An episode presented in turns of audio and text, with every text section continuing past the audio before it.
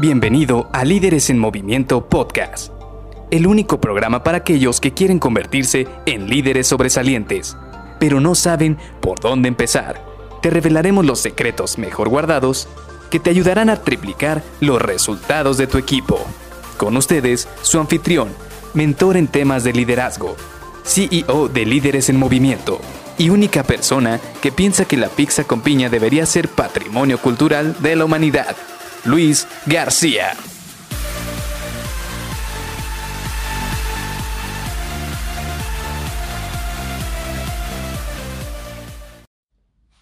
Felicidades, estás haciendo un gran trabajo al coordinar este proyecto.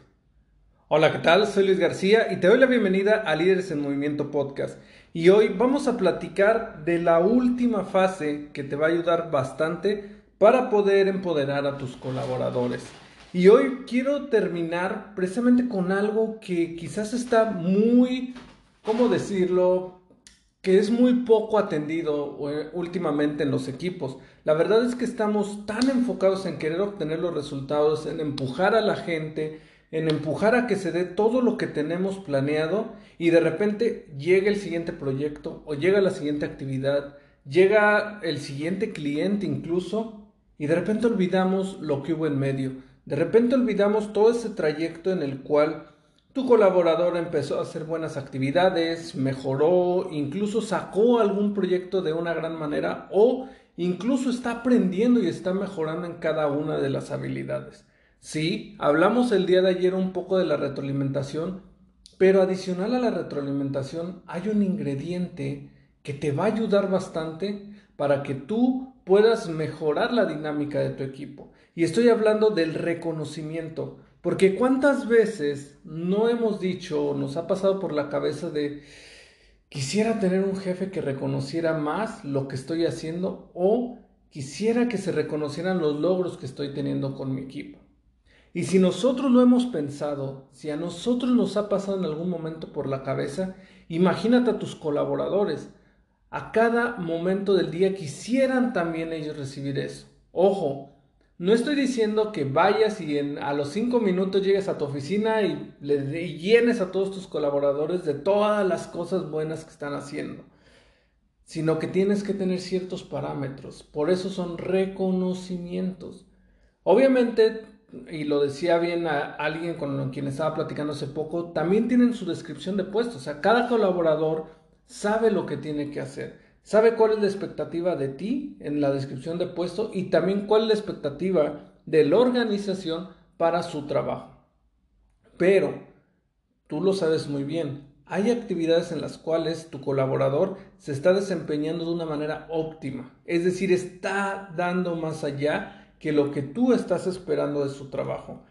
Y ahí es un buen momento en el cual tienes que empezar a reconocer ese desempeño que están teniendo. ¿Por qué? Porque estamos viendo que están llevando hacia adelante sus límites, están aprendiendo algo nuevo, están desarrollando algo que reduce el tiempo de reacción o que reduce el problema que pudieras tener alguna actividad y además con ello está mejorando sus resultados. Es por ello que el reconocimiento debería ser parte de nuestras actividades diarias siempre y cuando esté basado en algo. ¿Por qué hago hincapié en esto? Porque si tú llegas y empieza a reconocer cualquier actividad de tus colaboradores, por muy mínima que sea, se van a acostumbrar. Y luego, cuando tú quieras reconocer algo, entonces ellos van a estar acostumbrados a un estándar de reconocimiento que lo van a ver como algo muy normal. Y entonces esto va a dificultársete a ti, porque están tan acostumbrados a que tú les digas que van bien todos los días, que de repente va a ser muy complicado reconocer esas cosas en las cuales están sobresaliendo.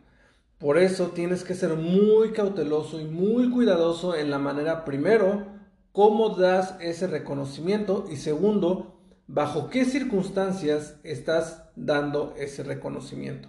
Y esto es muy importante porque de esta manera ellos van a verlo como si fuera realmente un premio, un reconocimiento como tal, un reconocimiento en esfuerzo, un reconocimiento estar aportando algo adicional en lo que están haciendo o que están sobrepasando sus límites como colaboradores y todo por tener mejores resultados. Es por ello que entonces tienes que asimilar esta manera, internalizar esto del reconocimiento de una manera diferente a solo llegar y decir, estás haciendo un buen trabajo, te está yendo muy bien, o tú tienes, eh, tú estás teniendo este desempeño sobresaliente, sino que tiene que ser basado quizás en números o quizás en desempeño.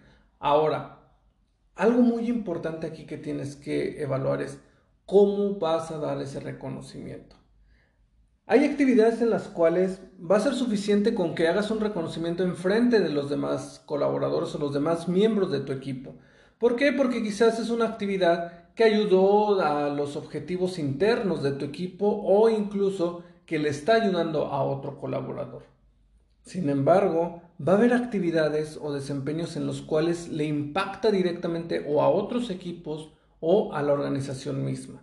Y ahí es donde tienes que buscar un foro más adecuado, un foro en el cual haya más personas, haya más miembros de otros equipos o incluso los miembros involucrados dentro de esta actividad sobresaliente de tu colaborador y esto permita a tu colaborador darse cuenta de que la actividad que estuvo haciendo o ese desempeño increíble que tuvo durante las últimas semanas o meses se ve recompensado con un reconocimiento. Y no solamente con un reconocimiento de equipos, sino con un reconocimiento a nivel interequipos o a nivel organizacional. Y no estoy hablando de que tienes que llegar con un cheque por delante o que tienes que llegar con unas vacaciones por delante, no, simple y sencillamente el hecho de dar un pequeño detalle y reconocerle ese esfuerzo tu colaborador lo va a hacer parte de el equipo y no solamente eso, sino que también va a sentir que su esfuerzo está siendo visto por otros. Además, también recuerda que esto le va a permitir a tus colaboradores empoderarse, ganar confianza y en un futuro, quién sabe, crecimiento. Y ellos saben que estas oportunidades y estos reconocimientos se van a traducir más adelante en crecimiento para ellos, tanto en lo personal como en lo profesional.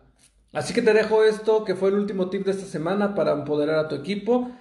Te sugiero que escuches todos los episodios de esta semana, ya que todos y cada uno de ellos dimos tips en los cuales te van a ayudar para obtener grandes resultados con tus colaboradores. Te dejo y nos vemos el día de mañana. Bye bye.